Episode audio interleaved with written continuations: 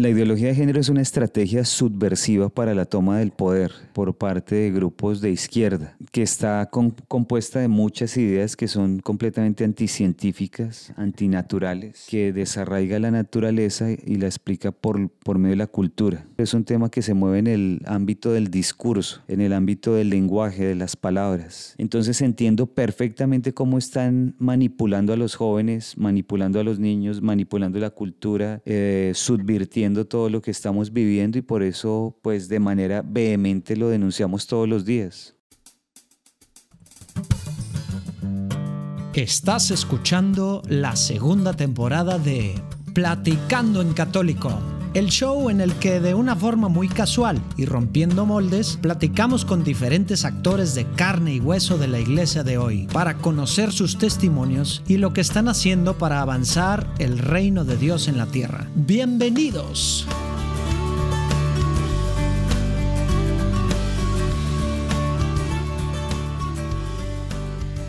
Hace algunas semanas me tocó compartir unos días en Alabama, en EWTN, con Samuel Ángel, colombiano, que, híjole, van a ver cómo trae el tema de la ideología de género de una forma que nos va a abrir muchísimo los ojos porque estamos envueltos, normalizando cosas que pues van en contra completamente de nuestra fe, de la ciencia, de todo, ¿verdad?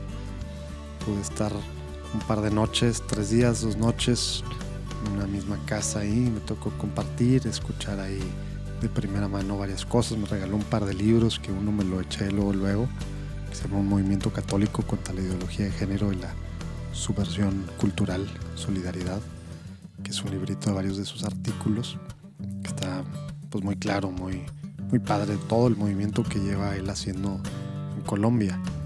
Esto, bueno, él no nomás ha estado en Colombia, está en todos lados de de Sudamérica sobre todo y algo en México, Estados Unidos, pero en Colombia pues ha tenido pues de todo, ¿no?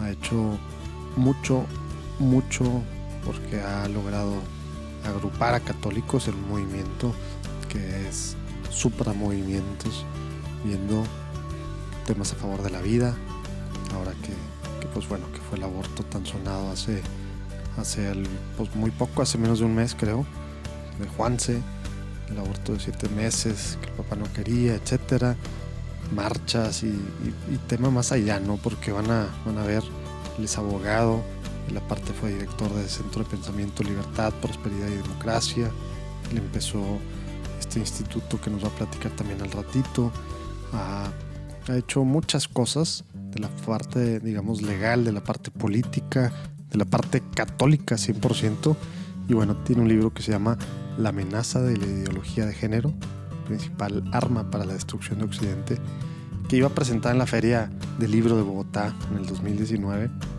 Y pues todos estos grupos feministas radicales, LGBT, etcétera, etcétera, también, pues súper en contra y lo boicotearon. Y todavía no sale el libro, pero bueno, yo aquí lo tengo, ya lo empecé a leer porque el otro día me lo acabé pues bueno, creo que van a disfrutar un poco bueno, a lo mejor no disfrutar, pero les va a gustar la, la, entrevista, la platicada. No disfrutar, digo, pues porque estos temas no se disfrutan y estamos súper metidos. Lo que sí es que vamos a abrir los ojos. Nos va a hacer ver pues, algunas de las cosas para empezar de su vida y bueno, lo que está haciendo, lo que debemos de hacer como católicos. Esperemos que, disfruten y que, que pues, sobre todo nos llame a, la acción, por un lado, y a ser más críticos con lo que consumimos, con lo que apoyamos, con lo que decimos, con lo que hacemos, ¿no? Eso nos falta demasiado como católicos latinos, nos falta demasiadísimo. Pronto va a tener también un podcast en Juan Diego Network que se llama Combate Cultural. Todavía era secreto, pero ya se lo estoy adelantando. Esperemos que no, no falte mucho. Pero bueno, acuérdense ahorita antes de escuchar, es buen momento de ponerle seguir en Spotify, en Apple Podcast, eh, Google Podcast, Stitcher, iHeartRadio, YouTube, donde quiera que estés escuchando esto. Ahorita es buen momento de darle seguir. ¿Por qué?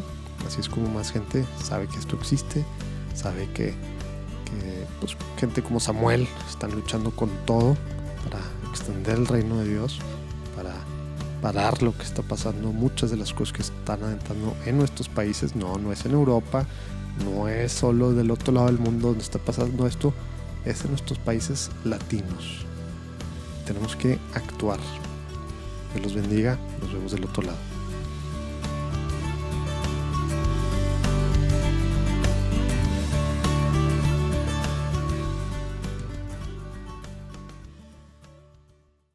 Bien, Samuel, pues ya estamos aquí listos para empezar la platicada, pero si te parece, para empezar con el pie derecho, nos ponemos en presencia del Señor, en nombre del Padre, el Hijo y Espíritu Santo. Señor Jesús, te pedimos que estés con nosotros en este momento que vamos a estar platicando sobre temas muy importantes, Señor, sobre el testimonio, la vida de, de Samuel. Guíalo, Señor, en lo que quieres que diga. También te pedimos que abras los oídos espirituales de todos los que están escuchando para que este mensaje tan importante que ha estado llevando a todos los países de Latinoamérica pueda llegar a más personas y nos activemos, nos demos cuenta de todo lo que está pasando, Señor. Te pido que te quedes con nosotros en esta platicada y pues que no nos pongamos demasiado en medio de nosotros. Amén. Padre Santo. Amén. Samuel, pues algo muy extraño, estamos grabando este episodio desde EWTN, no para EWTN, ¿verdad? Pero bueno, pues aquí te conocí y dije, tengo que aprovechar porque se me hizo padrísimo tu, pues no solo tu testimonio, sino lo que estás haciendo. Pero bueno, antes de, hablar de lo que estás haciendo, platícanos un poquito quién es Samuel, de dónde eres. Creo que al momento en que empieces a hablar la gente se va a dar cuenta, pero de dónde eres y, y platícanos tantito de tu niñez, cómo fue esa parte, digamos, Dios tenía parte en tu, en tu familia desde chiquito, ¿no? ¿Cómo estuvo esos primeros años de Samuel? Bueno, muchas gracias por la invitación. Mi nombre es Samuel Ángel, soy de Colombia. Eh, nací en Bogotá, pero pues he, vivido en varias partes del país, he estado viajando mucho. Eh, mi familia siempre fue católica, pero digamos íbamos a la misa, me llevaban a la misa, inclusive mi abuelita desde muy niño. Eh, pero digamos que con el transcurrir del tiempo eso en mi vida particular se fue como diluyendo y entonces eh, ya en mi adolescencia tomé como otros rumbos. Eh, y, o sea, eran católicos como el típico latinoamericano, católicos de misa, pero ya no más allá de eso, o sea, católico medio nominal. Exactamente. No, no estaban parte de un grupo en familia o de algo así, más así. No, nada, nada de eso. Ok, ok. Ya, ya en mi adolescencia. Y también como es muy latino, la abuelita pues era el tema de la fe, ¿no? Sí, la, la abuelita era como la, la, la, mamá de todos, es decir, de, era mi mamá también. Entonces, eh, resultábamos un poquito siendo mi mamá y yo como hermanos, porque mi mamá era muy joven uh -huh. y mi abuela asumió un papel muy de mamá conmigo. Y mis tíos, tengo muchos tíos, unos siete tíos, eh, por el lado materno, todos eran un poco padres también, o sea, muy, fui muy consentido porque fui el primer nieto. Entonces, eh, con una muy buena relación con todos, eh, fue una infancia muy divertida, la verdad. En mi adolescencia, mi mamá eh, empezó a buscar a Dios, ella empezó a ir a grupos de oración, empezó a acercarse a las cosas de Dios. Yo tuve un periodo de rebeldía donde inclusive me molestaba mucho que ella fuera a grupos de oración porque mm. sentía que estaba perdiendo tiempo de estar conmigo. Mm. Y ya más adelante, un poco más grande, eh, me desordené bastante. Más grande durante la adolescencia también. Sí, estamos hablando ya de 17, 18 años. Eh, me desordené bastante, empecé a ir eh, mucho a fiestas, trago, licor, drogas, hasta que tuve una sobredosis de cocaína y ahí se cerró ese ciclo de manera fuertísima porque fue una experiencia eh, física, digamos, eh, bastante atípica, con unas sensaciones bastante incómodas, eh, por no decir que mortales.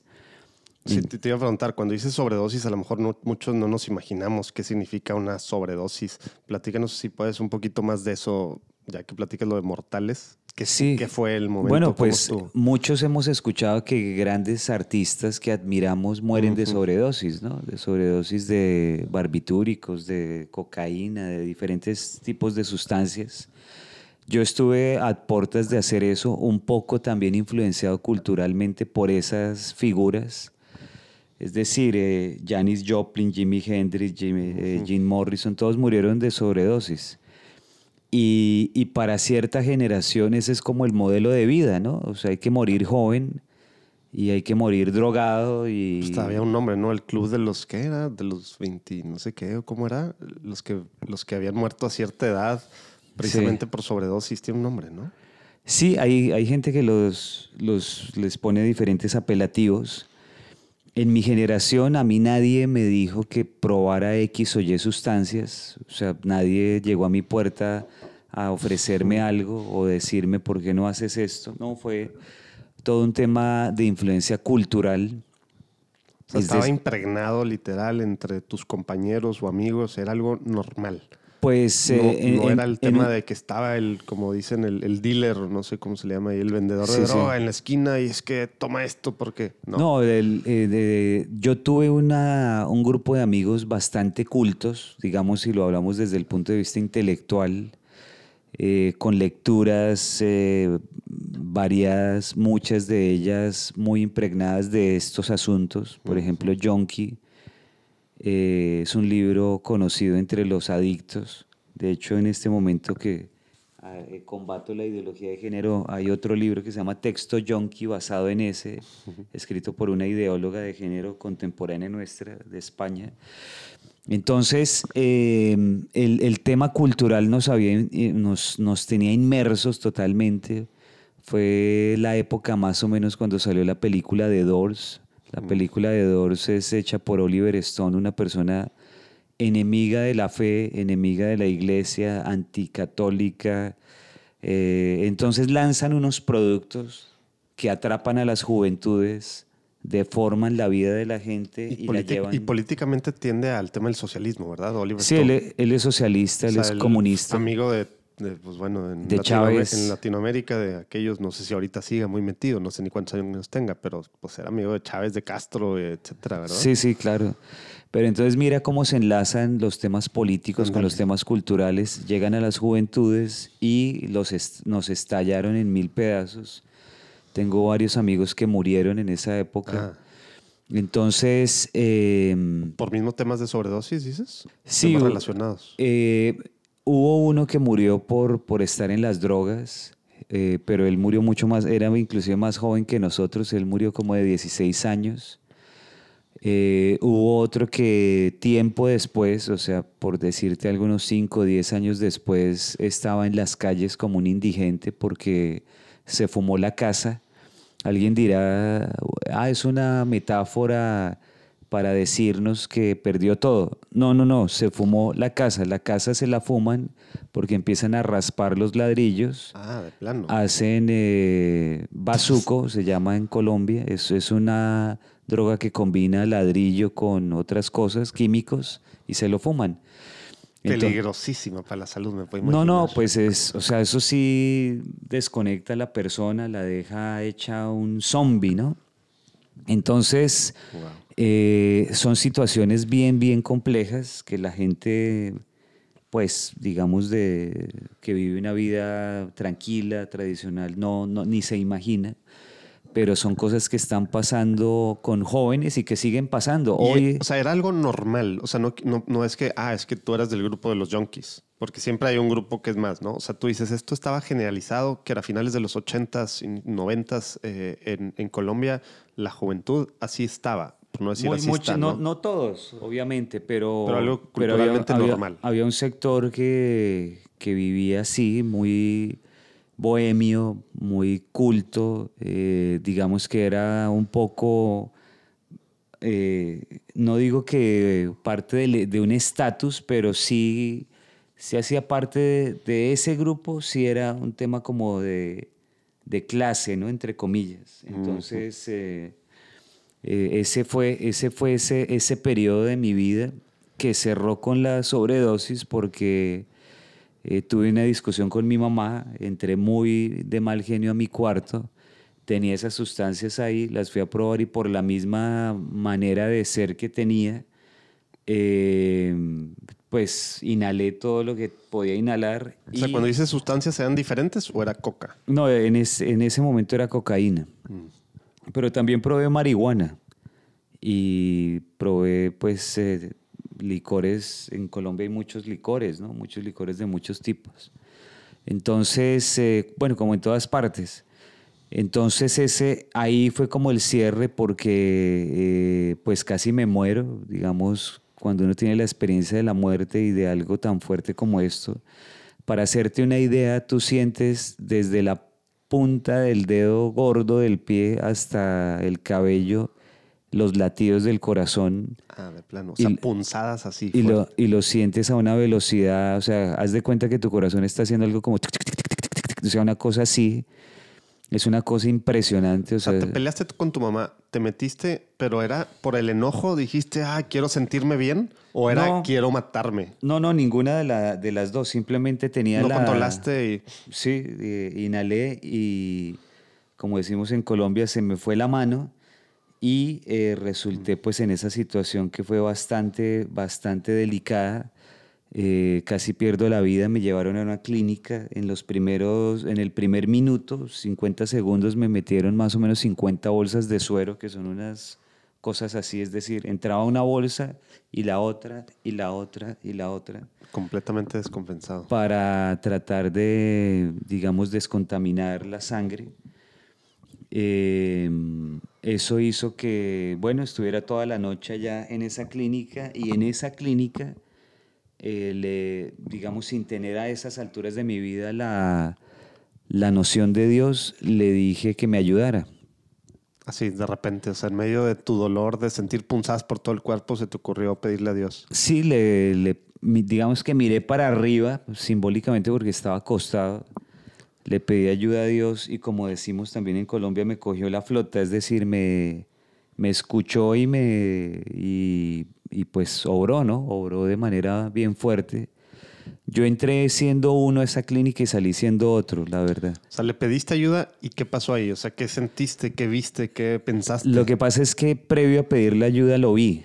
Eso no, no lo dije en una entrevista que escuchaste ayer, pero lo vi a él y vi, digamos, a la contraparte a los dos. literal, haz de cuenta, casi ya estabas en el juicio final, es lo que estás diciendo. No sé si sea el, no sé si sea el juicio final, pero. o sea, bueno, te sentías que estabas yéndote, digamos. Pero lo, lo vi a él. Que parecía que sí, por los 50, eh, por los 50 litros de, suero. O sea, estabas muriéndote y eso fue lo que viste.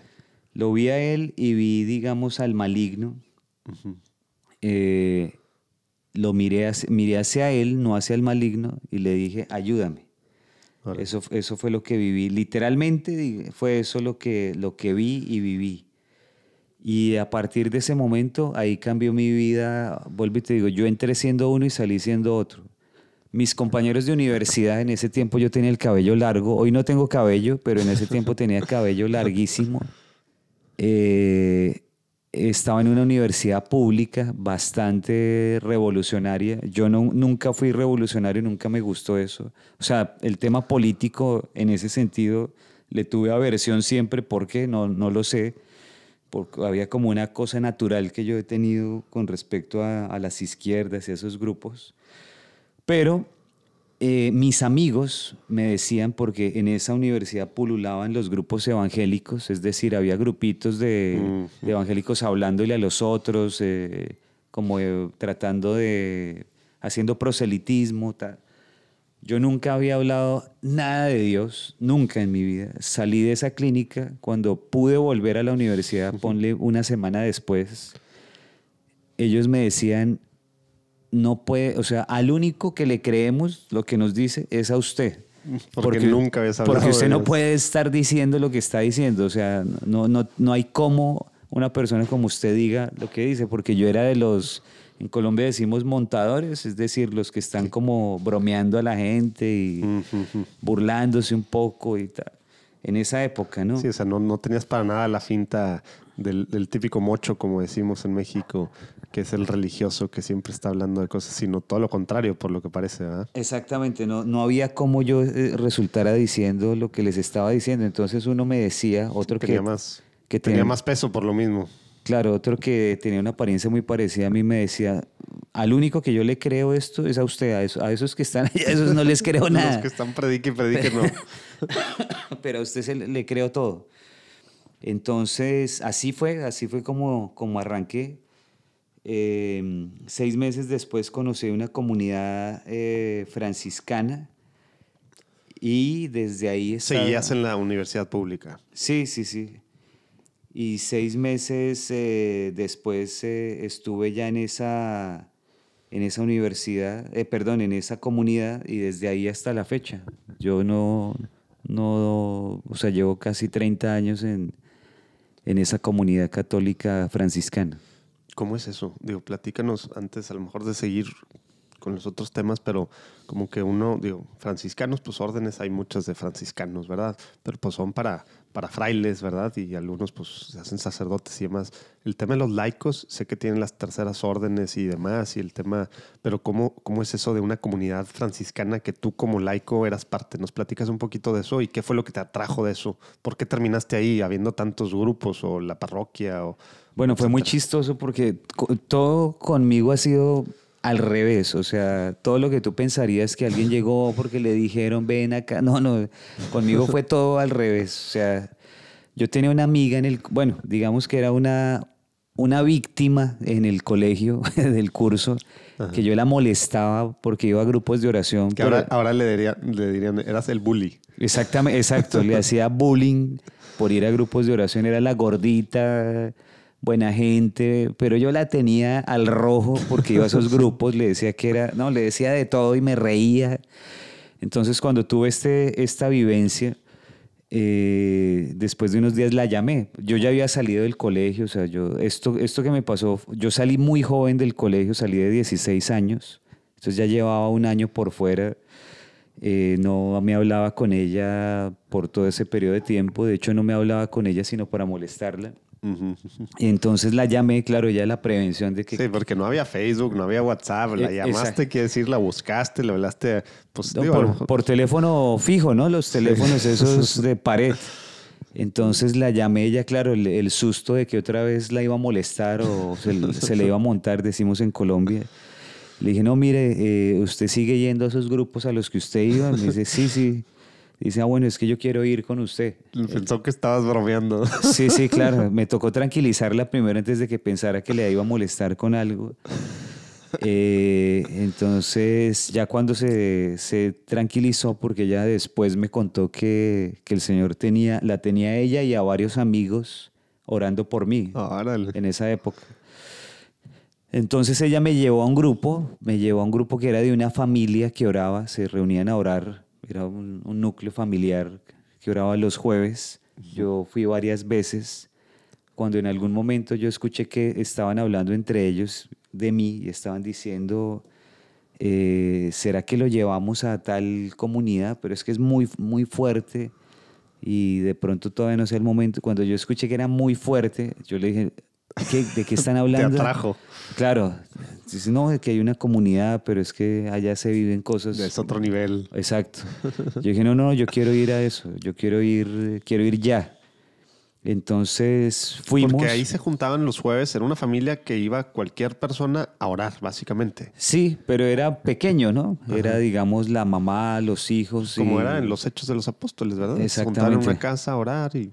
Exacto. Cual. Y yo, digamos, desde que viví lo que viví en esa clínica, empecé a sentir la presencia de Dios demasiado fuerte. O sea, era una cosa que me asustaba mucho porque no estaba acostumbrado, uh -huh. pero que posteriormente entendí cómo funciona el Espíritu Santo, cómo actúa, cómo penetra la vida de la gente, lo puede acompañar a diario. O sea, pero yo lo vivía de tú a tú sin saber qué pasaba. Entonces sí, fue, decía, fue tal que... cual la experiencia y luego vino el entender, ¿verdad? Exactamente, estoy... pero ¿qué me está pasando? O sea, yo pido que me ayude Dios y, y, siento a Dios ya ahí al lado, o sea, no, no sabía qué me pasaba, no, a veces eh, sentía tanta la presencia que como que me ahogaba de, de sentirlo, ¿no? O sea, pero, pero como no tenía la, la educación de qué pasaba, cómo manejarlo, Sí, no entonces entendías qué era lo lo, que lo fui viviendo así un poco a tumbos.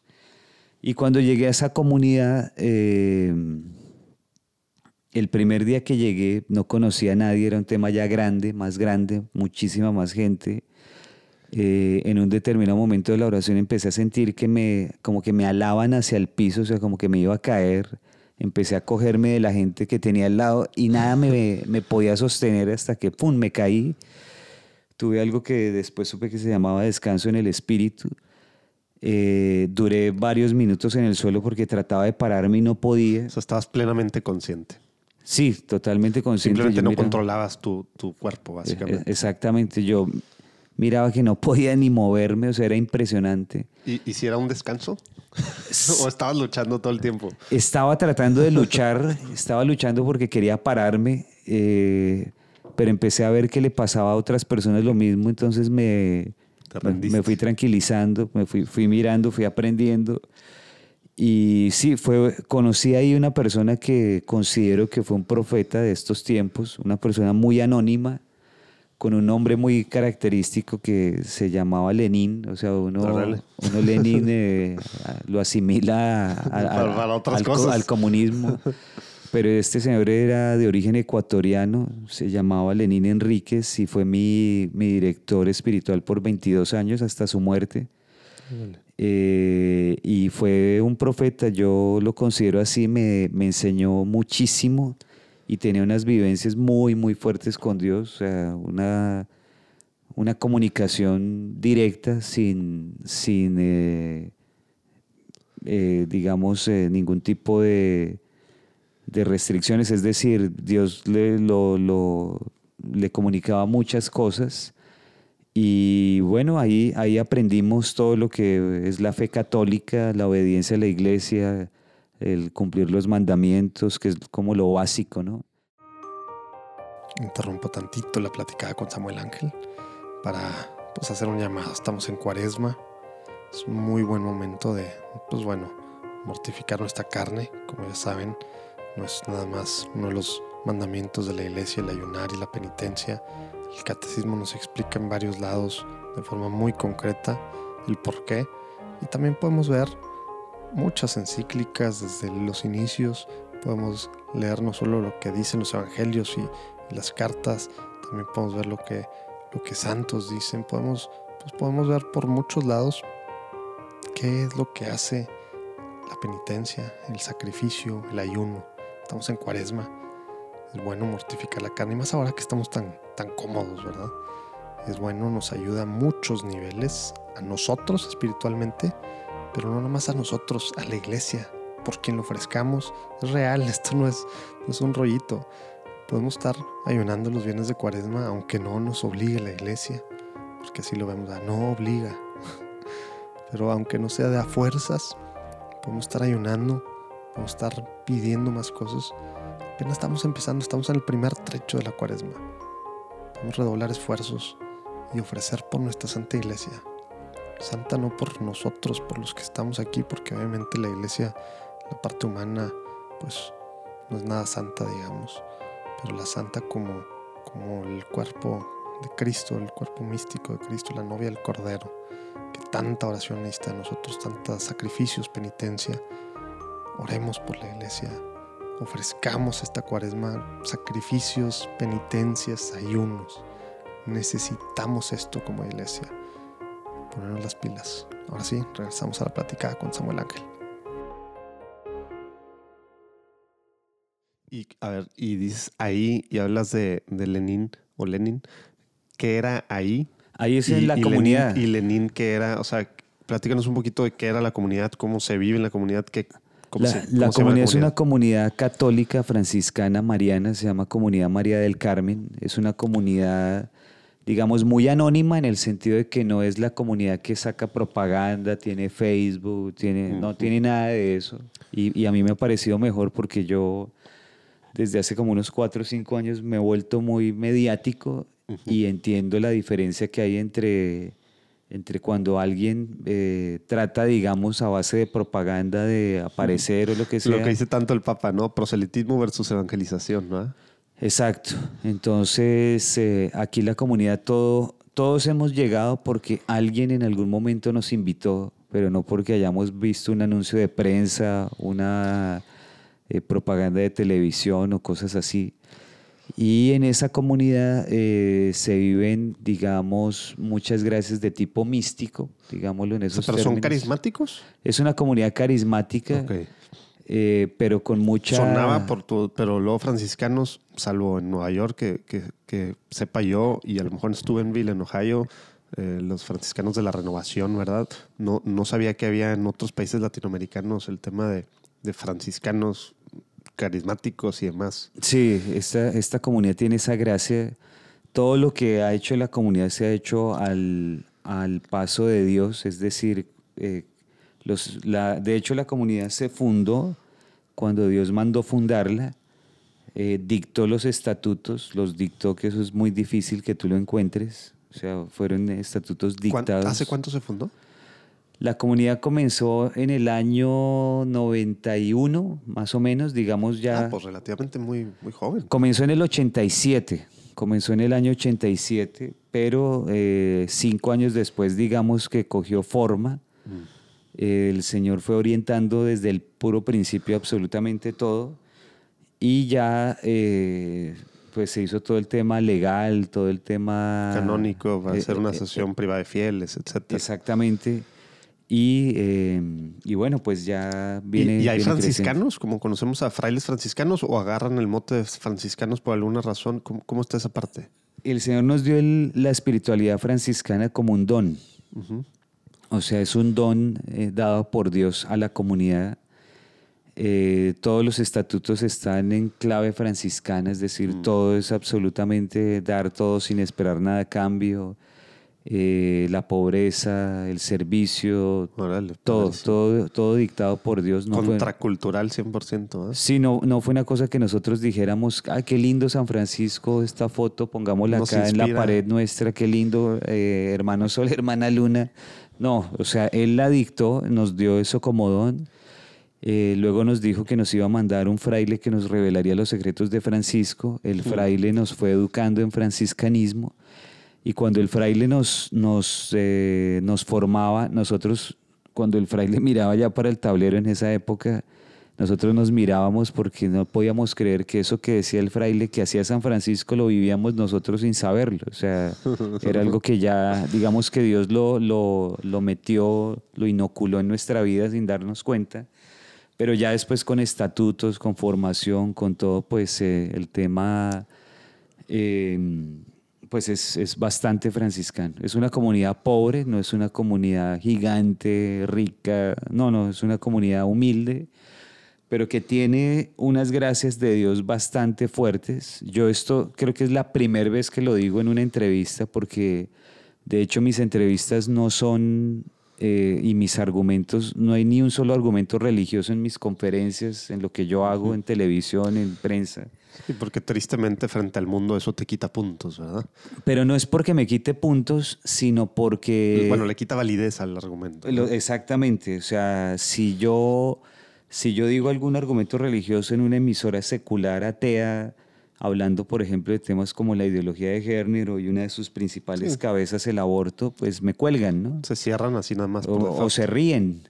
Entonces, esta creo que es la primera entrevista que hago donde doy más eh, datos de mi vida eh, privada. Pues sí, soy, soy, un poco preguntón. Oye, Samuel, y nomás para cerrar esta parte de, la comunidad, ¿son familias? ¿Son, son, o puede un esposo decidir ser parte, pero la esposa no? ¿O los hijos? ¿O cómo? ¿O son laicos así nada más? ¿Tienen, o sea, todavía tienen el acompañamiento del fraile? ¿Cómo está esa parte, digamos, de la vida normal? Porque al final mucho de lo que estamos haciendo aquí Platicando Católico es que gente conozca las diferentes cosas que hay en la iglesia, que hay cosas padrísimas, vemos nada más lo malo allá afuera, pero hay pues comunidades con carismas muy particulares como la que nos estás platicando. Y, y, bueno, hay gente que en este momento a lo mejor se está sintiendo inspirada a, hacer temas, pues a agarrar, digamos, ideas para hacer ciertas cosas. ¿Qué es lo que hacen ustedes eh, en cuanto a, pues te digo, es para familias o no, y qué, qué son, digamos, qué son las actividades para las que se juntan más o menos a regularmente ustedes como comunidad. Sí, tiene tres, tres alas, tres líneas. Una que es para religiosos, hombres, otra para... Religiosos, laicos, eh, o sea, son de la o de orden religiosa. Religiosos, religiosos, o sea, Sí, no o sea, laicos. tal cual, profesos, ya. ok. Perdón. Pero no son frailes, o sea, son frailers. Sí, puede es un- de- puede ser una orden fraile. francesa. Ok. Pueden ser frailes y pueden ser sacerdotes. Y religiosas también, o sea, también mujeres tienen- eh, consagradas. Y en la mitad están las familias, digamos, los laicos, ¿no? Pero es como familia, no es como otros movimientos que son solo los hombres por acá o las mujeres por acá. O, No, pues los hombres o las mujeres que estén solos estarán en alguna de las alas, alas de... o sea, lo- cuando eres laico y estás, es, es un llamado familiar, por así decirlo. Sí, eh, digamos que eh, tenemos familias que llevan casi que los 35 años que desde que se fundó la comunidad. Yo llegué cinco años después de- del inicio de la comunidad. Entonces eh, están las familias, están los laicos. Puede haber, obviamente puede haber laicos que no quieren, exacto. Pero está el área, el, área, el área religiosa de las mujeres y el área religiosa de los hombres y en la mitad la de los Todo esto en. Bogotá. En ¿O hay en varios Bogotá y hay en algunas otras ciudades filiales. Hay filiales en algunas otras ciudades. Todo en Colombia. No ha salido de Colombia. Ha salido de Colombia porque, como te comenté, el fundador era ecuatoriano. Entonces, Ah, o sea, Le- Lenin era ecuatoriano. sí, él era nacido en Digo, Ecuador. él era el fundador, perdón, entonces. Él fue el fundador, sí. Ya, órale. Entonces, eh, pues está en algunos otros lados. Oye, y ya ahora sí, para cerrar este tema, ¿se juntan y hacen qué? O sea, ¿con- ¿qué quiere decir ser parte de? O sea, hay algunas, me imagino, asambleas de oración y demás y Sí. de formación, pero como, así a grosso modo, ¿cómo es una semana un mes, digamos, para ser parte de la comunidad? Bueno, mira, la, en el caso de Bogotá concretamente, eh, muy cerca de Bogotá, digamos que a las afueras, en el campo, eh, la comunidad tiene un ancianato. Eh, es una obra que el Señor nos regaló. Él dice que tenemos que cuidar a nuestros niños ancianos. Hmm. Entonces, Me gustó la forma en la que está puesto. Sí, entonces se, se, se vaya periódicamente porque es una obra, digamos, en construcción.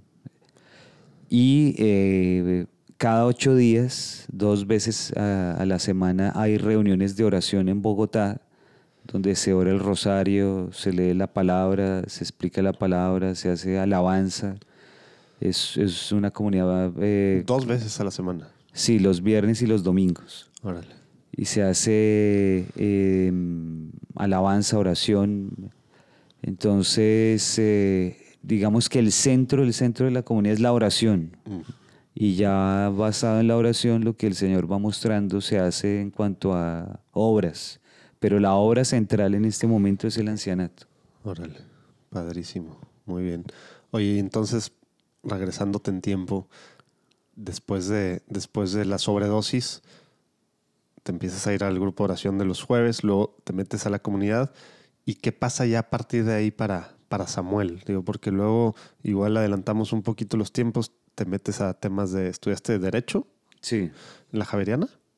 ¿O en- No, el, el derecho lo estudié en la Gran Colombia. Música, primero estudié música porque yo venía de ser músico, o sea, mi, mi juventud a pesar Pues de sí, que pelo, estaba pelo largo, drogas, era parte de, ¿no? Exactamente. Eh, Entonces era rockero, eh, tenía mi guitarra eléctrica, toda la cosa. Cuando entré a la comunidad, pues entré a tocar. Claro, el Ministerio de Música. Exactamente, alguien, alguien supo que yo tocaba guitarra y desde ahí no me soltaron. Entonces duré más o menos unos 23 años dedicados a tocar allá en la comunidad de manera muy anónima porque es un escenario Sí, pero las pequeño. alabanzas, sí. Exactamente. Ahí duré 23 años dedicado a la música, compuse mucha, mucha música, saqué producciones. ¿Están en Spotify o en algún lado así? No las he querido subir, Mm. no las he querido Te iba a subir. decir yo que le dieran para abajo para, para ver ahí las ligas, pero bueno. En, A ver eh, si le sacamos alguna a Samuel. pero, pero pueden escuchar en eh, SoundCloud Ándale, ahí ponemos los links a SoundCloud. Quien nos esté escuchando, le da un poco para abajo, donde quiera que nos escuches, en Spotify, donde sea, ahí va a salir los links en SoundCloud, ahí los vamos a poner. Y también en los show notes en platicandoencatólico.com. Muchas gracias. Entonces, eh, duré ahí 23 años hasta que el Señor me mandó a salir. Y eso, es- o sea, te metiste a ese tema y estabas estudiando entonces música en la Javeriana, ¿verdad? Eh, eh, me metí a la comunidad, tiempo después empecé, me salí de lo que, o sea, mi vida cambió totalmente. Yo lo que estudiaba cuando tuve mi conversión era electrónica. Órale. Eh, un poco difir- diferente. Sí, me salí de todo, eh, hice como una especie de retiro largo eh, y luego de eso me metí a estudiar música porque quise profesional- profesionalizar lo que hacía en el ministerio. Ujú. Eh, estudié música. O sea, sí entraste con esa idea tal cual, o sea, para seguir sirviendo de alguna forma a Dios Sí, a yo, de la yo música. nunca me metí a música para hacer algo distinto, o sea, no era para ser una estrella de, de la música secular, no, sino para hacer mejor lo que hacía Ujú. en las oraciones. Luego de eso, eh, paralelamente estudié administración cultural porque fue un énfasis que abrieron justo cuando yo estaba, que me permitió entender muchos eh, temas de la cultura, eh, Mm. muchos temas de estudios culturales y de influencias. Bueno, Eh, de ahí eh, salí a dirigir una fundación que fue una fundación famosa, en- sobre todo en Bogotá, que se llamó la Fundación Música en los Templos, que era una organización dedicada a hacer eh, conciertos corales en las iglesias, Mm. Con en su momento unos presupuestos importantes del distrito, eh, O sea, ¿del distrito quiere decir del gobierno? del gobierno, sí. O sea, ¿el gobierno estaba apoyando temas religiosos? Sí, pero estamos hablando de los... Wow. Eso suena ahorita en Latinoamérica algo Claro, por- completamente fuera de, ¿no? Claro, sí, sí. Eh, eso fue como hacia los 2000, más o menos. Luego eh, me puse a hacer empresa porque monté un estudio de grabación. Hacia los 2000, ¿ya era Uribe o todavía no? Sí, Ya era Uribe. Ya en, como hacia el 2004 eh, montamos empresa, hicimos una, una productora de música católica. Mm. En ese tiempo en, varias, en varios países como que se pro- proliferó eso. Había mucho músico católico haciendo conciertos, eh, algunos mexicanos. Y productora que tú tenías, o sea, literal tenías un estudio y les producías para que, para que pues, se dé a conocer su música. Sí, pero entonces dijimos, para que se dé a conocer la música necesitamos una emisora. Entonces nos conseguimos una emisora. La emisora fue... Una cosa fue llevando a la otra. Exactamente, la emisora fue regional, o sea, no era en Bogotá, sino era en otra ciudad. Ujú. Eh, con la emisora conocí el tema político porque las emisoras para conservarse, Tapa porque, del caminito. porque esta emisora era, era una emisora de verdad, ¿no? O sea, no era digital. Ajá. En ese tiempo, hasta ahora estaban saliendo las páginas de internet, pues así que ya fueran más Sí, sí, sí. popularizadas. Ajá. Entonces era, era de verdad, entonces era un monstruo, una cosa, un armatroste, decimos nosotros, inmenso, gastaba plata, eso, muy, muy ¿Y la, costoso. com- la compraron o la rentabas? No, la, fue un comodato. Mm. Eh, duramos ahí como unos tres años hasta donde nos dio, porque eso implicó demasiado trabajo, demasiado Ahí trabajo. fue donde el, de, de pelo largo a pelo corto te quedaste sin pelo. Sí. Eh, entonces, el, el, em, los recursos, digamos, para eso solamente en las regiones se consiguen a través de alcaldías y gobernaciones, para mantener algo tan grande como eso. Mm. Eso me hizo conocer la política, me metí en el tema político. Duré 10 años en temas políticos, o sea, dejé la emisora y seguí en temas políticos. Por 10 años más conocí, volví a Bogotá, que era mi ciudad, eh, me moví en los temas políticos de alto nivel, a nivel nacional, estudié derecho. eh, y llegó un momento que me traicionó todo el mundo en, esos, en ese ambiente, pero todo el mundo. o ¿Cuál sea, era tu tema en política? O sea, ¿en qué estabas?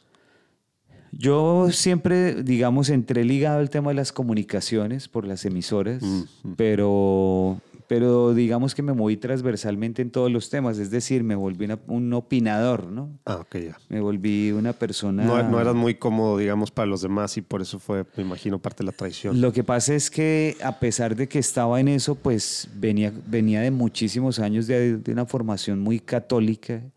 Ahora sí. Y seguía siendo parte de la comunidad. Exactamente, seguía siendo parte de la comunidad. De hecho, llevé a algunos políticos allá como para tratar de meterlos en, los temas.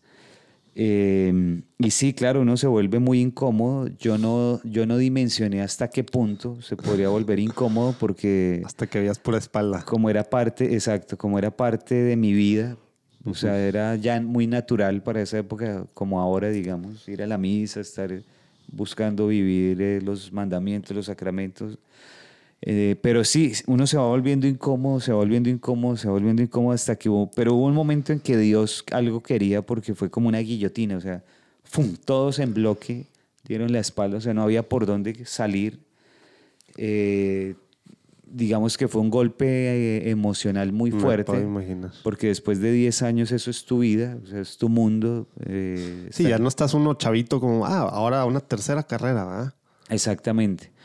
Entonces, eh, tuve que renunciar, o, tomé la decisión, digamos, tomé la decisión de renunciar absolutamente a todo, es decir, eh, eh, todas mis relaciones políticas, todas mis supuestas relaciones sociales, hasta ver un noticiero, dejé de ver hasta los noticieros. O sea, terminaste asqueado de la política. Exactamente, o sea, fue como si tú, como si me hubiera metido en un claustro digamos, de silencio, o sea, completamente desconectado del mundo, pero fue muy fuerte porque mi mundo era completamente distinto. Y dije, no más. Entonces, eh, bloqueé algunos WhatsApp, bloqueé Facebook eh, de algunas personas. ¿Qué año fue eso? Estamos hablando del 2015, más o menos. Hace como unos cinco años.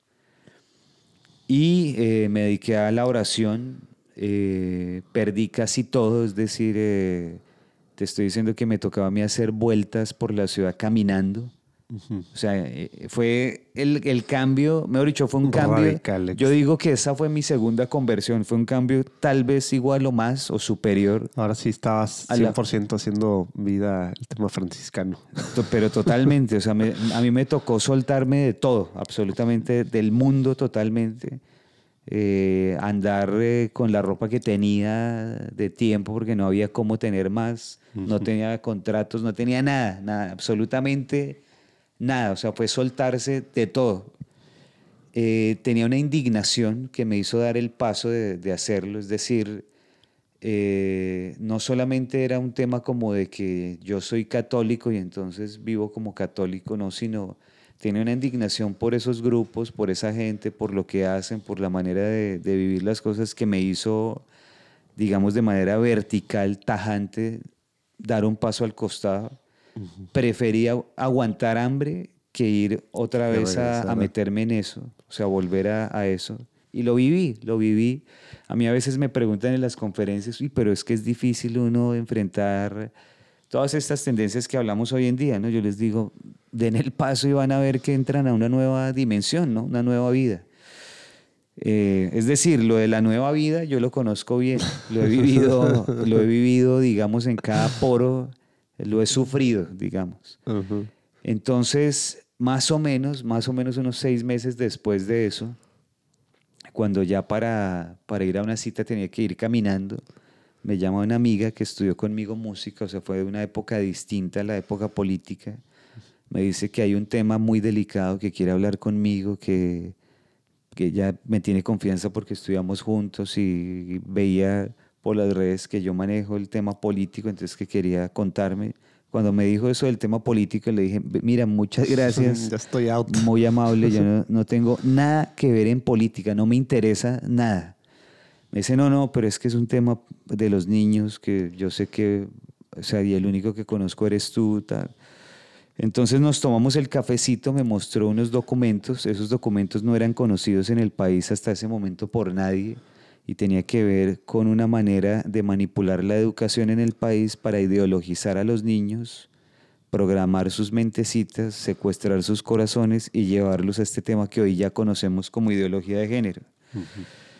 Cuando yo vi eso, yo creo que tuve una especie de epifanía en el sentido de que inmediatamente yo como que proyecté en el tiempo qué podía pasar con eso, es decir, las dimensiones de la situación. Y yo me aterré, o sea...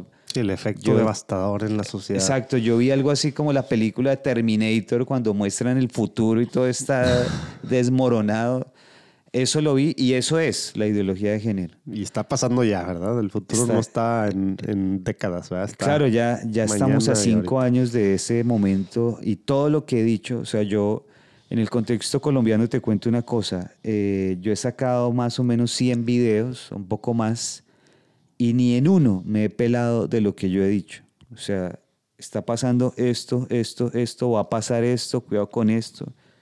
Ni en uno. O sea, pues, ustedes pueden ver mis videos. Es público. Yo, yo lo digo en Colombia con mucho, no digo orgullo, pero sí con mucha satisfacción. no, estás inventando nada y no fue alarmista, este exagerado acá, puritano. No, no, no. Estabas diciendo y pasó porque, porque sabes tu tema. Claro, sobre todo que me liberé de cualquier tipo de, interés humano de algo, ¿no? Es decir, eh, no, él dice eso porque es amigo la de no parte política. porque está buscando tal contrato, porque está buscando tal puesto. No, yo me liberé absolutamente de todo. Entonces lo que yo decía y lo, y lo sigo diciendo, lo digo con total tranquilidad, ¿no? Es decir, no, no voy ni para un lado ni para el otro, sino eh, por donde Dios manda.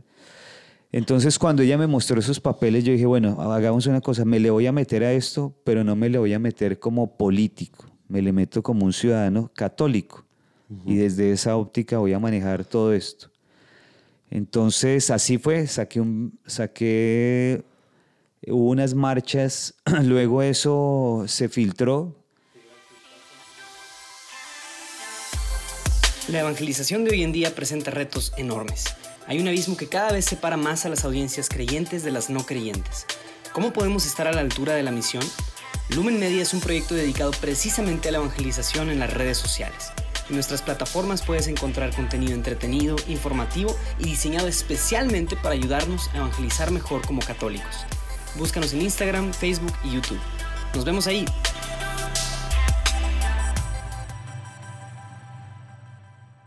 Te iba a decir, ¿cuál fue el primer paso? O sea, todo esto pasó en, en tu mente, empezaste a ver estos escenarios, empezaste a futurear, etcétera, de, lo que te estaba enseñando la cartilla esta. Después de tomar la decisión de darle para adelante Samuel como ciudadano católico, ¿cuál fue el primer paso? El primer paso fue armar un grupo de trabajo. Hicimos eh, un grupo. Fue la parte académica el primer paso, por así decirlo. Eh, o era de trabajo en tema más activación activismo. política. Activismo. Fue activismo. Hicimos activismo social o como. Hicimos un grupo de WhatsApp donde nos empezamos a organizar. Yo empecé a coger personas que yo conocía que podían estar en esta nueva línea de trabajo, es decir, no, no políticos o politiqueros. Pero de alguna forma influencia, ¿podían tener influencia, dices tú? No. ¿O sabían del tema? No, no, no, no, al contrario, o sea, cogí, eh, porque esa es otra cosa, que la gente dice, no, yo necesito gente que sepa de esto para no poder y, Y eso detiene a mucha gente, ¿verdad? Por eso estoy haciendo estas preguntas, porque hay gente que a lo mejor no está haciendo nada, aunque siente que debe hacer algo, o no estamos haciendo nada, hablando en en plural y en primera persona, ¿verdad? Este, ¿cómo, cómo fue la decisión ahí yo, de, yo cogí, a la gente? Yo cogí parroquianos de a pie, o sea, gente que yo sabía que era buena, que podía colaborarme, pero de ceros, o sea, gente... Sí, no buscaste expertos en Ningún este tema. experto, ninguna... Bueno, que ni lo sabía. Especialista, ningún, sino solamente gente buena que yo veía que nos, que nos podían ayudar y así arrancamos. Eh, arrancó con un grupo de WhatsApp que fue creciendo. Luego yo saqué un video porque se hicieron unas marchas el 10 de agosto de 2016, o sea, ya pasa un poco más el tiempo. Y eh, ante esas marchas que son pidiendo que se acaben esas cartillas de ideología de género, eh, algunos opinadores empiezan a burlarse y a atacar. O sea, gente de la televisión y del radio, de los medios tradicionales. Gente que yo conocía de, de vieja época, pero que yo ya los veía desde otro mundo totalmente distinto. Entonces yo dije, bueno, voy a hacer un video. Yo nunca he hecho un video, no, no tengo ni idea de que, cómo hacer eso. Cogí mi celular, hice un video respondiéndole a uno de ellos, que es un intelectual eh, muy reconocido del país. Y ese fue mi primer video. Eso está en mi canal de YouTube. Ahí lo vamos a poner también ahí abajo en los show notes en Platicando en Católico para que vean esto que nos está platicando Samuel. Yo no tenía ni idea de qué, de, de, qué, de qué nada. O sea, yo simplemente dije lo que pensaba sin filtros. Ajá. Al puro principio. Señalando con nombre y apellido a esta persona. Sí, sí, sí. Yo nunca. Uh, o sea, al puro principio era bastante más vertical porque yo venía con la indignación de antes. Claro, andabas. Entonces era. o sea, usted ta, ta, ta, ta, y respeta a los padres, los, las familias, los que queremos salir a defender los niños. Ta, bueno.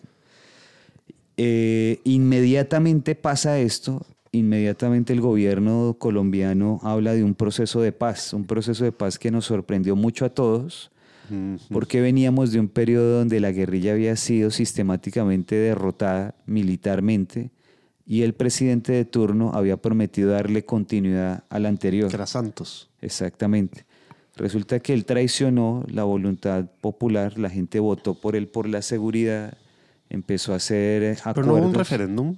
O digo, una especie de, ¿cómo se dice? De plebiscito en este sentido. A eso voy, pero eso fue ya después. O sea, ah, fue para legitimar la decisión. Él, él asumió el, el, discurso de la paz eh, mal entendida, porque todos queremos la paz, obviamente, pero él asumió el, el discurso de la paz de manera eh, unipersonal.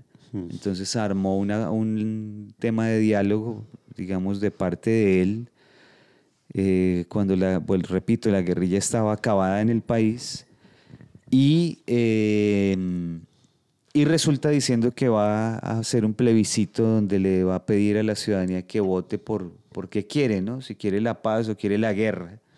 O sea, obviamente nadie quiere la guerra. pregunta bien. Claro. Ahí moviendo para. Exacto, ¿A dónde iba a ser? Para manipular a la gente.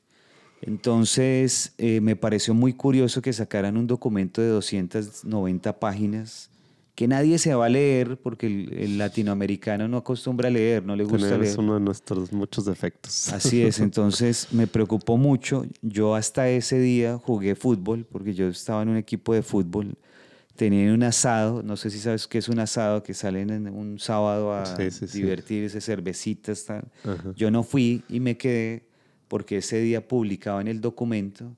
Yo bajé el documento de la página, me puse a leer, duré 24 horas leyendo. Cuando leí el documento, me pasó lo mismo que cuando vi lo que me presentó mi amiga. Dije, uy, no, esto es, es una cosa aterradora. Entonces dije, voy a sacar un video eh, hablando de la, de la ideología de género en el Acuerdo de La Habana. Así se llamaba ese documento, el Acuerdo de La Habana. Sí, entonces eh, saqué... ¿Y qué tiene que ver, La Habana? Eh, porque hicieron los diálogos de paz en Cuba. Ah, claro, sí, cierto. O sea, todos los comunistas están ligados, todos se ayudan unos con otros, se arropan unos con otros y, y, obviamente iba a ser allá. Que era lo más extraño de Santos, ¿no? Después de ser el secretario de Defensa, ¿verdad? Como, bueno, ministro le llaman allá. Exactamente. Cómo se abrió a todos estos, para empezar la plática y en dónde y todo, ¿verdad? Sí, era, eh, es un tipo completamente comunista, eh, infiltrado, digamos, en la época de Uribe y que a la postre pues ha llevado al país a un desastre que estamos en el abismo en este momento. Entonces em, saqué el video, el video tuvo como 15 mil reproducciones en YouTube, hmm. Es decir, de, de, no conocerme absolutamente nadie. de repente. De repente eh, con 15 mil reproducciones, que para mí eso era como si fueran 5 millones porque no tienen ni idea. Eh, y con el, con el adicional de que en el caso nuestro o en el caso mío, a mí siempre me han visto, son casi que cabezas de organizaciones. Entonces pueden aparecer 15 mil reproducciones, pero en realidad eh, la noticia la tienen miles de personas por el país. Entonces me empezó a llegar una avalancha de gente escribiéndome, porque yo siempre he puesto un WhatsApp para comunicarse. Una avalancha de gente preguntándome, consultándome, diciéndome. Empecé a dormir dos horas nomás porque era atendiendo gente y gente y gente y gente. No tenía nada más que hacer porque había perdido todo. No tenía, Te ayudó la circunstancia. Sí, o sea, estaba, eh, estaba con, con las, una mano adelante y la otra atrás. Empezó a llegarme gente, gente, gente. A sumarse y me imagino que también atacar, ¿verdad? Sí, pero, pero, más pero el 99.9% era gente sumándose Entonces yo lo que hice fue empezar a organizar la gente por ciudades, o sea, empecé a ver que me llamaba uno de Villavicencio, Villavicencio, Bogotá, Cúcuta, Cali, Londres, Australia. Entonces empecé a organizarlos y dije, eh, bueno, aquí hay 10 de Villavicencio, 20 de Bogotá, 50, 60 de Cali, 70 de Medellín. O sea, eso fue un periodo de varios meses. ¿Que era organizarlos para qué? ¿Para temas de marchas o para algo más allá? No, yo no sabía. O sea, yo simplemente dije, hay 10 de Medellín más bien. Oye, que eso también es muy bueno, porque a veces queremos planear todo y tener bien claro el, digamos, el plan de, de ataque o de defensa en este caso, ¿verdad? Y pues tú nada más estabas organizando, viendo qué iba a pasar después, ¿verdad? No te esperaste a nada más que estar organizando. claro, yo dije, hay 10 de Bogotá, pues en vez de hablarle a los 10, que me queda imposible, los pongo a todos en un grupo y hablo con ellos de una, son de Bogotá, ¿sí? Ya Bogotá se creció muchísimo, entonces empecé a organizarlos por localidades. Bogotá está dividido en 20 regiones. Entonces en cada una de esas 20, cuando me di cuenta había un movimiento nacional, por lo menos de opinión, es decir, la gente pensaba lo mismo que yo por todo el país, pero, pero yo los tenía identificados y sabía quiénes eran. Entonces, meses después fundamos el Movimiento de Católicos de Colombia, porque yo me identifiqué siempre como católico, hacía esta, eh, esta labor como católico y eh, conocía quiénes eran los católicos porque ya llevamos dialogando mucho tiempo con cada uno. Y dentro de todas las cosas terribles del documento este de los acuerdos de La Habana, tú, tú te enfocaste contra la ideología de género, no contra todas las otras cosas también políticas extrañas o, con implicaciones sociales. Yo, la, eh, yo las mencioné, digamos, colateralmente, pero, pero el enfoque fuerte... Ideología. Fue la ideología de género porque fue transversal al documento y casi que imbuía y metía todo metido en todos lados. Sí. Qué, extraño en algo así de paz y guerra, ¿no? Pero bueno, eso nos podíamos ir mucho tiempo. Igual hay gente que no tiene muy claro qué es la ideología de género. Si nos puedes explicar para, para proseguir con todo lo que has hecho a partir de ahí, ya que empezaste a tener claridad, Samuel, ¿qué es la ideología de género? ¿Cómo la defines así, digamos, en un par de oraciones? Pues la, la ideología de género es una estrategia subversiva para la toma del poder por parte de grupos de izquierda eh, que está compuesta de muchas ideas que son completamente anticientíficas, antinaturales, que desarraiga la naturaleza y la explica por, por medio de la cultura.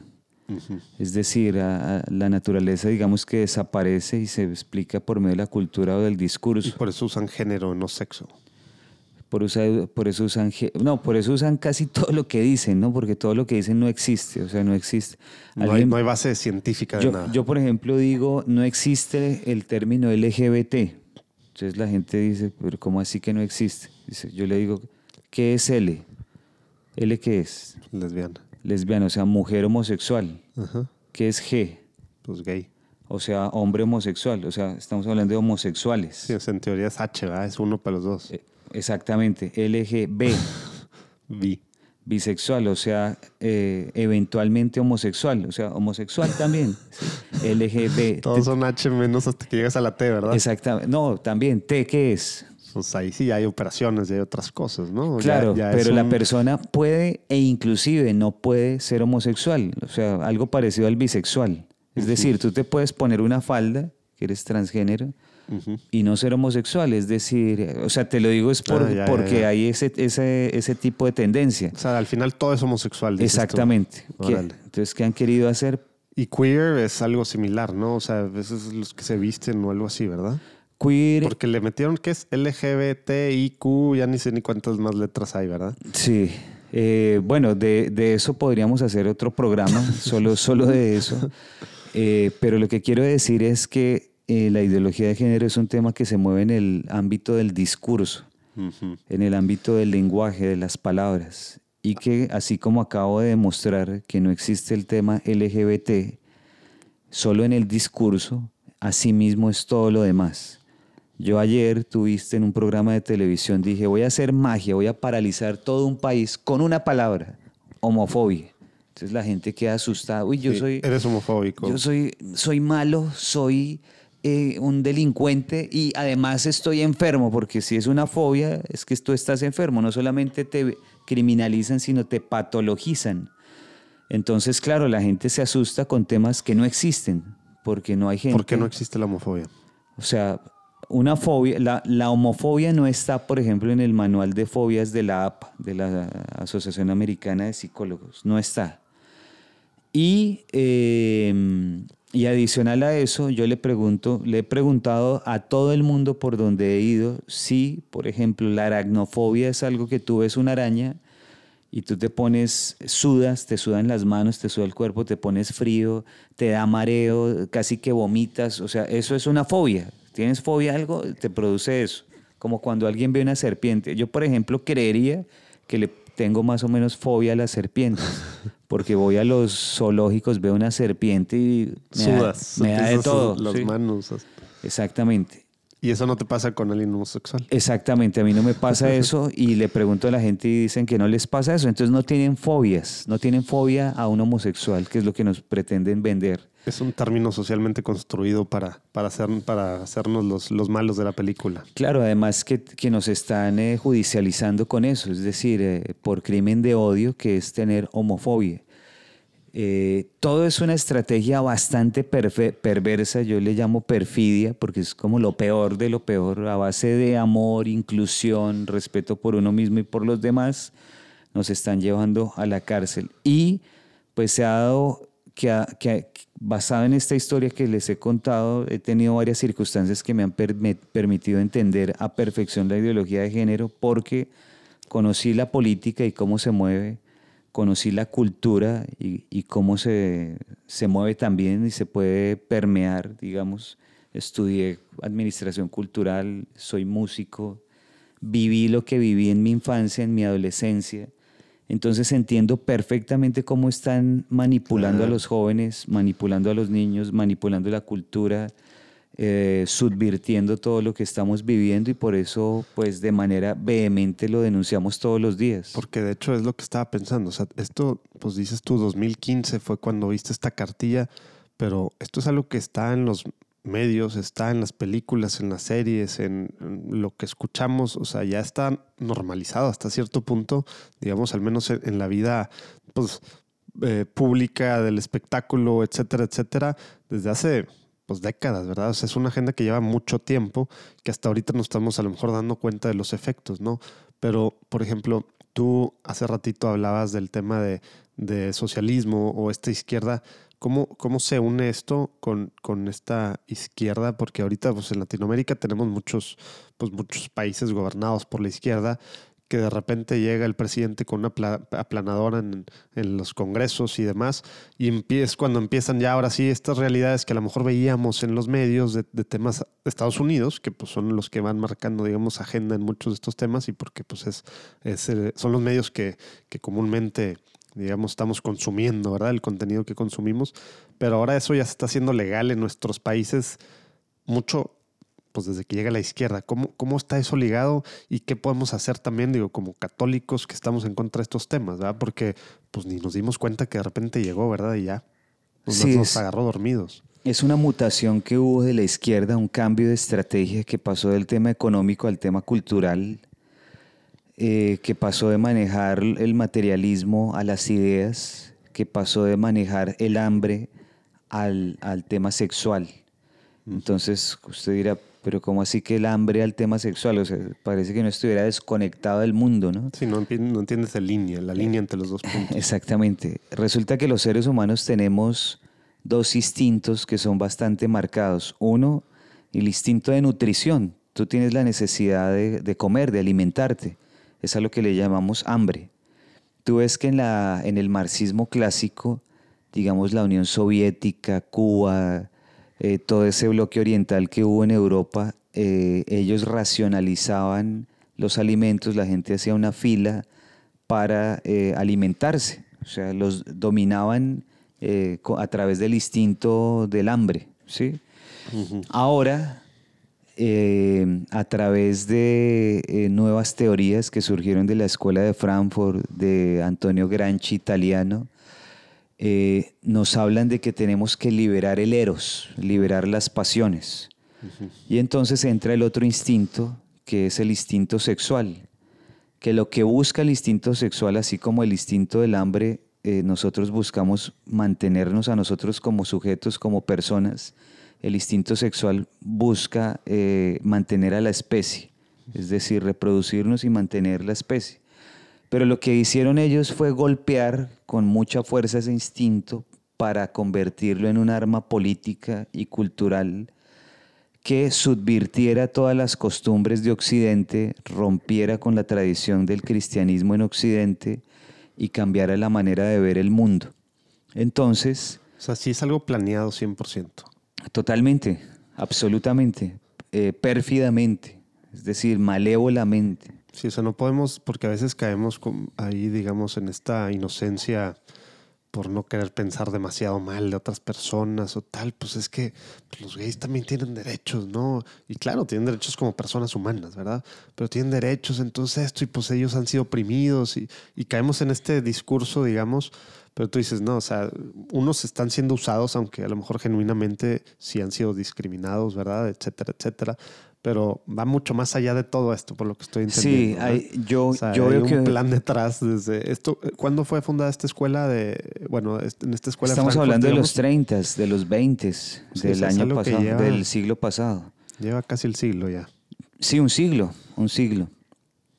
Entonces, eh, en Eros y Civilización, por ejemplo, Herbert Marcuse dice que eh, hay que ser tolerantes con aquellos que... Que fue lo primero que nos metieron esa palabra, ¿eh? Sí. Está tergiversada completamente. Hay, hay, que ser tolerantes con todos los que quieren el derrocamiento revolucionario de los valores tradicionales. O sea, directo lo dice así. Sí, sí, claro. Wow. Pero si no, que hay que ser completamente intolerantes con los que no permitamos. ¿Y también lo dice eso directo? Sí, sí, claro. Porque eso lo vemos en el discurso. O sea, nosotros católicos, conservadores, pro vida, pro familia, pro derecho natural, tenemos que ser eh, pues, tolerantes contra todo lo que es en contra de nosotros, pero nosotros no podemos hablar, ¿verdad? Porque, eso, pues, estamos, ya, son intolerantes con nosotros, pero es algo directo desde hace casi un siglo que está escrito tal cual en este caminito de ellos. Herbert Marcuse escribió esto posteriormente. Él hace parte de la escuela de Frankfurt, pero es que la escuela de Frankfurt se extiende hasta nuestros días. Ya. O sea, hay miembros de la escuela de Frankfurt hoy. Ya. Entonces. ¿Y sigue siendo, digamos, la que marca el caminito?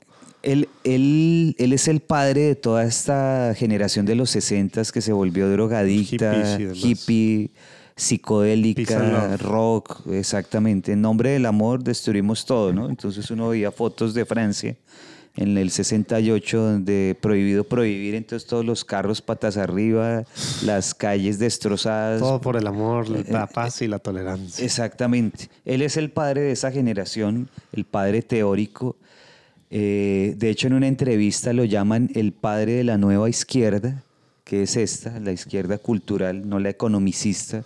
Acuérdate que Marx y Engels estaban centrados en la economía Sí, este, porque eran las clases, acá ya no estamos hablando de clases, ¿verdad? Ya estamos hablando de un tema mental, cultural, ¿verdad? Claro, pero las clases se, se, movieron hacia otro sector, es decir, aquí estamos hablando no de la lucha del proletariado contra el empresariado, sino del hombre contra la mujer, mm. la mujer contra el hombre, y ahora eh, romper las estructuras de esa denominación varón-mujer para generar otras que eh, inventan grupos explotados, es decir, si estamos hablando de que existen denominaciones LGBTIQ y sigue, entonces estamos hablando de que hay eh, multitud, variedad de grupos explotados que no existen, pero que nos lo venden. Sí, se le da más fuerza, sí, ¿verdad? Exactamente. Porque no estás hablando de un grupito, ¿verdad? Exactamente, que esa esa es una teoría de otro teórico marxista que reformó el marxismo, que se llama Antonio Grancho en italiano, claro, pues, que dice que ya no solamente nos centramos en el proletariado, sino en la multitud de grupos explotados hmm. para generar la, revolución. ¿no?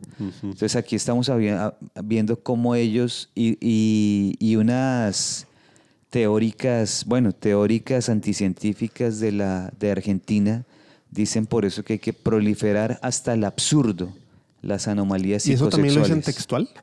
Sí. O sea, textual están admitiendo esto, porque esto del absurdo, o sea, para nosotros muchas cosas que estamos viendo del tema del hombre en una niña y de que yo soy, yo me autodenomino mujer y soy, pues suena absurdo, pero luego le dan bases y, y con una, digamos, una, pues hacen sus apologías ahí lógicas, eh, según ellos, por escrito, ¿verdad? Eh, que no tienen ninguna base científica, que pues suena absurdo para nosotros, pero al final pues se nos ha ido metiendo, se nos va metiendo y mucha gente de la sociedad pues ya lo está aceptando, pues claro, o sea, te entiendo y tienes razón y esto y lo otro, pero ellos admiten que es absurdo. Sí, claro, eh, y se llaman anomalías, se, autodenominan anomalías. Ellos no tienen a, estas alturas ningún problema en eso porque lo ven como una, un grito de guerra revolucionario, o sea, decir que ellos mismos son una anomalía. De hecho, queer eh, más o menos se, refiere a eso.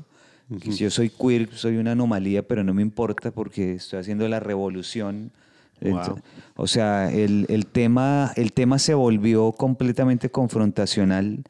Digamos, por eso vemos que los grupos abortistas, lejos de darles vergüenza a estas mujeres que salen a las calles, se ufanan de su fealdad porque son feas a propósito. O sea, buscan afearse, ¿no? Digamos, todo el tema del maltrato a su cuerpo, eh, el tema de, de tener pelos por todas partes, o sea eso es parte de su grito de batalla cultural, eh, que lo que está en el fondo haciendo es romper el cristianismo.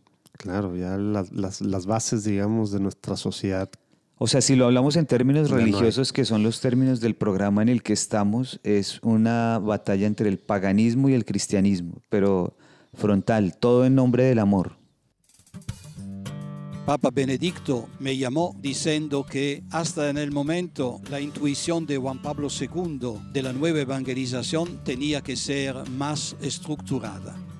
Eh, hablándome simplemente, me dijo, yo creo que usted tiene que ser el primero presidente del Consejo para la Nueva Evangelización. ¿Qué piensa? Yo lo miré y mi respuesta fue, Santo Padre, es un desafío. Esta es solo una partecita de la platicada que pude tener con Monseñor Fisichella, que es el presidente del dicasterio de la nueva evangelización, un arzobispo muy cercano, al, para empezar al Papa Juan Pablo II, luego Benedicto y ahorita muy cercano con, con el Papa Francisco, que trae todo el tema de la nueva evangelización, que a veces no terminamos de entender qué es esto, ¿verdad? Aunque llevamos décadas escuchándolo.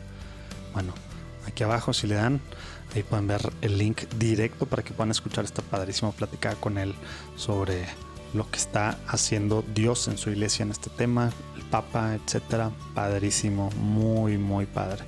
Esperemos que la disfruten tanto como la disfrutamos nosotros. Claro, espérense a que se acabe esta platicada. Dios los bendiga.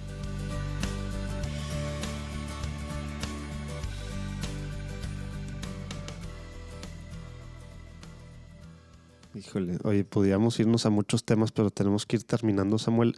Quisiera que nos platiques qué es lo que ahorita, Samuel, digo, vamos a poner ahí abajo si hay forma de conseguir eh, tu libro eh, o tus libros, tu par de libros, pero qué está haciendo Samuel y cómo la gente que nos, que nos escucha de cualquiera de los países que nos están escuchando puede unirse para apoyar o tú, bueno, podríamos seguir hablando horas y traes muchos temas así tú vas a dar conferencias a diferentes países, aparte, pues eres organizador de marchas como ahorita está de Venezuela, digo de Venezuela, de Colombia, perdón, por el, por el tema de, pues de Juanse, eh, que fue tan famoso que también vamos a, ya no alcanza el tiempo, pero vamos a poner una nota ahí abajo y en los show notes. Eh, ¿Qué es lo que está haciendo Samuel Ángel y cómo podemos activarnos. En la plática con Alejandro Bermúdez, de hecho, nos decía, es que los católicos ahorita más que nunca necesitamos activarnos y estamos muy, muy, muy cómodos desde nuestra, dándole like o en nuestra misa o en nuestra iglesia o en nuestro grupito. ¿Qué podemos hacer para, para apoyar a Samuel Ángel como católicos y unirnos a esto que pues está haciendo una avalancha y podríamos seguir hablando de todo lo que ya está metido, ¿verdad? Porque estás hablando de cosas muy puntuales apenitas, ¿verdad? Sí, aquí, aquí lo importante es manifestarse y hablar, es decir, si usted tiene que hablar con su hijo, hable a velocidad. Si tiene que hablar con el rector del colegio donde está su hijo, hable ya. Lo que pasa es que cualquier cosita que te suene raro, que están hablando de temas de ideología de género y de que existen estos diferentes géneros y tal, luego lo háblalo. Claro, lo que, estás en contra. Para empezar es alzar la voz, entonces. Exactamente, pero lo que pasa es que no lo hacemos porque nos sentimos solos. Entonces, para que usted no se sienta solo, Usted puede consultar o mi página samuelangel.com que... que también viene ahí abajo. Si vas manejando no tienes que pararte de escuchar, no se te pasó, ahí abajo le puedes ver. Que, que entre otras cosas la tengo un poquito des- desactualizada porque el ritmo ha sido bárbaro, entonces, pero, pero ahí está mi mail, se pueden comunicar. O, y ahí el, el WhatsApp también lo vamos a poner ahí abajo. eh, para o pueden consultar el, la página del Instituto de Investigación Social. Híjole, sí, ya no nos platicaste de eso. que de se eso. llama socialinvestigation.org, que es una entidad exclusivamente dedicada a combatir estos Que temas. también tú fundaste, ¿verdad? Sí, hemos ayudado a sacar gente que pudo estar en la cárcel a base del discurso del odio eh, a través de montajes que les han hecho, pero que ustedes encuentran los videos ahí en esa página, encuentran casuística. O sea, apoyan en la defensa, digamos, porque ya no es, o sea, la defensa, pues de la, al final, libertad religiosa y del derecho natural a la gente que está luchando contra estas ideología de, eh, ideologías de género, porque al parecer son varias, ¿verdad? Pero ustedes ahí pueden contactarse, ahí pueden sacar información para, para entender un poquito más y defender, estoy, estoy en lo correcto, o sea, lo que dices de que han sacado de la cárcel Así a es. gente, o sea, sí puede gente sentirse, digamos, arropada por tu organización. Claro, por eso, por eso los invitamos a comunicarse. Ahí hay unos eh, números de contacto, unos email, para que cualquier cosa que ustedes vean que les huele mal, que está ocurriendo en su colegio, en su trabajo, en su ciudad, se pueden contactar y tenemos pues un manual de eh, recomendaciones y un acompañamiento para hacerlo. Eh, yo hago conferencias casi que a diario porque la avalancha es muy, muy fuerte. Cualquier país, ¿verdad? En Si cualquier, en cualquier país. De cualquier lado. Así es, en cualquier país. Y estamos trabajando en este momento en un proyecto muy grande porque dijimos, si yo doy todas las conferencias que dé durante el año, más todos los amigos que hacen algo parecido durante todo el, el año, no damos abasto. Eh, porque no sacamos una película y que la película nos ayude a, a propagar este mensaje? Entonces se encuentra en una página que se llama ennombredelamor.org. Eh, eso está recién, o sea, eso está calientico, hasta ahora está saliendo, pero ahí van a encontrar cómo nos pueden ayudar para Sí, poder hacer la realidad. película no está todavía, se está preproduciendo, por así decirlo, y se están recaudando fondos para poderlo hacer, porque es un proyectote, ¿verdad? Porque algo de lo que hemos platicado aquí con muchos, muchos católicos que están, digamos, en los medios de alguna forma, o en tema de música, o en tema de comunicación, a veces estamos acostumbrados a que las cosas católicas pues son chafitas y pues porque son baratas y no hay dinero. Entonces, pues bueno, pues estamos haciendo, no, o sea, acá la cosa es que impacte realmente a Sí. la sociedad para que abra ojos y para que active a gente y pues tiene que estar hecha con toda la mano y tenemos que a, pues apoyar a, a cosas así, ¿verdad? Sí, nosotros hemos propendido por eso y nos ha funcionado muchísimo. Por ejemplo, eh, hacíamos eh, presentaciones inicialmente donde eran 15 personas en una parroquia, o sea, en el templo o en el salón parroquial. Yo les dije, oye, pero nosotros estamos regalando los libros. Estoy hablando de hace cinco años, ¿no? Estamos regalando los libros, la gente como que no los lee, los ve uno ahí eh, parando la puerta en el piso el libro. para que no se mueva la mesa. eh, los eventos 15 personitas y eso el resto de la, o, sea, otras 200 bancas vacías. Mira, esto necesita hacerse bien. Yo le dije a al- algunos organizadores de algunas ciudades, les dije, mira, búscate el mejor, el mejor sitio o, o un sitio muy decente. Pide en la entrada, o sea, cobra una boleta, porque vas a necesitar pagar que yo vaya, el avión, el sitio, el sonido, todo. Como es para cualquier speaker de cualquier otro tema, pero queremos lo católico gratis. Y Así es. Resulta que la gente se lanzó a hacer eso y me lo decían hace dos días. Yo hace dos días estaba en una conferencia en una ciudad. Me dicen, usted tenía la razón, es, el, es la primera vez que esto se llena. O sea, cobramos y se llenó porque la gente valoró lo que era esto. claro. Vendimos todos los libros posibles ese día porque la gente va y compra los libros. Entonces, mientras nosotros no salgamos de una mentalidad mediocre, y no se trata de cobrar por cobrar, no. No, Se- es para los gastos normal, digo. Claro, Samuel es- para estar viajando y moviéndose y haciendo de esto, de esta defensa, digamos, pues tú eres el que nos está representando al final. Pues tienes que vivir de algo, tienes que comer, ¿verdad? Exactamente. Entonces, eh, el tema funcionó y se volvió una máquina de divulgación y de propagación de nuestras ideas que cada día me tienen en una ciudad o en un país o en una entrevista o en un... Diferente. eh, pero que no, o sea, les conté toda mi historia para que sepan que no la buscamos, es decir, o sea, ha sido de la mano de Dios, ¿no? O sea, no, no fue algo planeado. La izquierda a veces me escribe en mis redes sociales o grupos extremos, eh, no, el eh, negocio, no sé qué, el pastor, porque creen que, o sea, como no diferencian entre un católico y un evangélico, entonces el pastor, no sé qué. Eh, no, o sea, simplemente se ha suscitado, ahora me, me invitan, me llevan, me, eh, y se puede mover esto. Y necesitamos hacerlo como católicos. Estamos en un punto de quiebre. Como dices tú, cinco años, pues en algunos países estamos ya en este año. Van a tomarse muchas decisiones en este sentido. En algunos, con México, con los libros de la Secretaría de Educación Pública, pues ya está ahí todo el tema de ideología de género muy fuerte, etcétera, etcétera. Necesitamos activarnos. Entonces, vamos a poner también, como ya no alcanzamos a ver muchos temas, algunos de los videos más importantes le vamos a preguntar a, a Samuel cuáles son los videos en los que explica y desenmascara muchos de estos temas, porque mucho es en el lenguaje, como tú dices, ¿no? Cómo han construido el lenguaje para acomodarlo como amor y paz, esto que está destruyendo completamente a la sociedad, pero porque está destruyendo a la persona, ¿no? Pero bueno, Samuel, no te vamos a dejar ir eh, sin las preguntas de preguntas rápidas que le llamamos. Te voy a explicar. Te voy a hacer una pregunta y vas a responder a bote pronto lo que se te venga en una oración. ¿Te parece? Listo.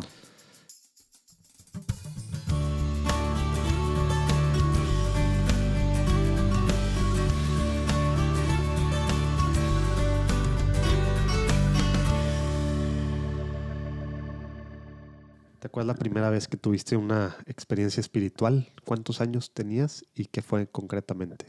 Pues consciente, consciente a los 17, 18 Esta años. vez de la intoxicación. Sí, Órale. ¿Tienes algún santo patrono? eh, el Padre Pío. ¿Por qué? Eh, por lo franciscano y porque tenemos unas vivencias similares. O sea, me identifico mucho con él. No me digas que tienes estigmas también. No, no, no, no. Oye, ¿qué significa ser católico hoy en día, Samuel? Eh, ser un guerrero cultural. Ándale, me gustó mucho. Oye, ¿tienes alguna oración que te guste orar, rezar seguido que nos podías compartir? Digo, alguna ejaculatoria, algo cortito o algo más largo que yo esto todos los días o esta es la forma en que cada momento digo esto. Me gusta la oración de San Patricio y me gusta Ah. el exorcismo del, del Papa León XIII. Órale, vamos a poner las dos, las dos ahí abajo. Hace mucho que no escuchaba, es la de Cristo por delante, esa es la Esa. de San Patricio, ¿verdad? Sí. Órale, padrísima. Y aparte hay inversión canción también. Ah, Para sí. quien quiera escuchar, vamos a ponerla ahí abajo. Creo que de, de, pues, del Ministerio de Música de la Comunidad GC tiene grabada alguna estas. Ahí la vamos a poner. ¿Algún tip práctico que le puedas dar a los católicos que, pues, muchos de los que están escuchando, quiero pensar que todos, pero al menos una gran mayoría están buscando ser santos, ¿no? Si tú pudieras decir una cosa que tuviéramos que hacer en el día a día, ¿qué sería? Hora y la hora, pero, pero es que no, pero no desde el punto de vista separado, es que nosotros lo separamos. es decir, eh, eh, oro, me, me meto a la iglesia, laboro, voy a la panadería a hacer pan. No, hora y la hora es que, que yo oro Ujú. y cuando salgo sigo en la misma línea, con las mismas cosas, solo que eh, desde el punto de vista, digamos, eh, de, la, de la actividad, pero no es algo que me separa una cosa de las otras, en la misma línea. Que eso es lo que quería decirse más de San Antonio, ¿no? Digo, que fue el, o sea, estoy trabajando y se lo estoy ofreciendo lo que estoy haciendo a Dios. Ese es el tema de la hora de la hora, ¿no? Sí. Y se nos olvida hoy en día. Oye, ¿nos puedes recomendar algún libro que creas que sea bueno para, pues, para los que estamos escuchando? Me gustaría hacértelo específico sobre estos temas de ideología de género. Si el tuyo está disponible, estaría padre que nos dijeras dónde conseguirlo, si no algún otro de estos temas para entender. La amenaza de la ideología de género es mi libro y va a estar disponible próximamente en Amazon. Ok, ahorita no se puede, entonces en alguna otra librería en línea se puede conseguir. o no? En lib- no, en ninguna librería en línea está porque a mí me bloquearon los LGBT por, por un tiempo. Cuando le ibas a presentar en, en la, Cuando lo íbamos a lanzar. de Bogotá. Sí, pero, pero ya este año va a estar en, yo creo que para el segundo semestre va a estar en las eh, tiendas en lin- online. Bueno, tan pronto salga, lo vamos a compartir por todas nuestras redes sociales. Eh, ¿Algún otro por mientras sobre estos temas que nos puedas recomendar? Bueno, el de, el de mis amigos, el libro negro de la nueva izquierda, Ah, bueno, pues está padrísimo ahí de Laje y ¿cómo se llama? Nicolás Márquez. Nicolás Márquez, ándale. Bueno, lo vamos a poner ahí también, que, que es, ¿son argentinos los dos? Sí. Órale. Oye, Samuel, ¿alguna cosa en particular por la que quisieras que intercediéramos, que pidiéramos los que estamos escuchando aquí? Por esta misión, seguir orando, es importante, la oración es fundamental. Sí, aparte, digo, eres un centro de, de críticas y de todo, y también, pues bueno, tienes que explicarnos muchas cosas porque, porque entendemos ya que nos dices, pero híjole, también me imagino que como católicos pues estamos dormidos y a veces no queremos darnos cuenta de esto porque ya normalizamos muchas de estas cosas que hemos estado viendo en las series y en las películas de, pues, de homosexuales, de transexuales, de tal, tal, de estos diferentes géneros que nos han inventado que existen, ¿verdad? Sí. Entonces no debe ser nada fácil, sí hay que pedir mucho por lo que estás haciendo. Oye, y ahora sí, para cerrar, Samuel, algo, una forma en la que hemos podido crecer y seguir platicando con gente, pues literal de todo el mundo, es pidiendo recomendaciones, así como los seguros. Si nos puedes recomendar a dos personas con las que creas que pueda ser padre platicar por su testimonio, por un lado, pero también por lo que están haciendo desde su trinchera, por la iglesia, por el mundo, con quienes dos de cualquier parte, no te limites en, en países, etcétera. Bueno, por ejemplo, Fray Nelson Medina, Ah, ya. eh, Predicador, ¿verdad? La- de la orden de los predicadores. dominico, sí. Eh, Oye, pero tienes el contacto, porque si, si no, no, no nos va a pelar, no nos va a pelar Fra- Fray Nelson, que está muy ocupado y, y, pues bueno, es uno de los, yo creo que sacerdotes pues más activos en, en, en temas, pues en redes y en, y en tema, pues también su podcast normalmente es de los que, de los católicos, de los pocos católicos que están ahí arriba en el top 10, etcétera, etcétera. qué bueno. ¿Quién más? ¿Quién más? ¿Quién más te puede decir? Eh, Pepe Alonso. Ya, ya, ya pasó por aquí. Ah, sí, ya. Ahí lo vamos a poner ahí abajo para que, para que escuchen eso, pero ya pasó por esto. Ya, ya fue entrevistado. Pepe Alonso, eh, Sara Winter, Ándale, Sara Winter está interesantísimo, está interesantísimo. Que trae algunos de estos temas también, ¿verdad? sí, Aunque ella se dedica al tema también, ¿verdad? feminismo. Sí, ándale, padrísimo, Sara Winter. Sara Winter, Fray Nelson, vamos tras ustedes. Pero bueno, pues muchas gracias Samuel por este tiempo. Sé que tienes que correr porque ahorita tienes que aparecer en un noticiero. Gracias por tu tiempo. Dios los bendiga a todos. Gracias.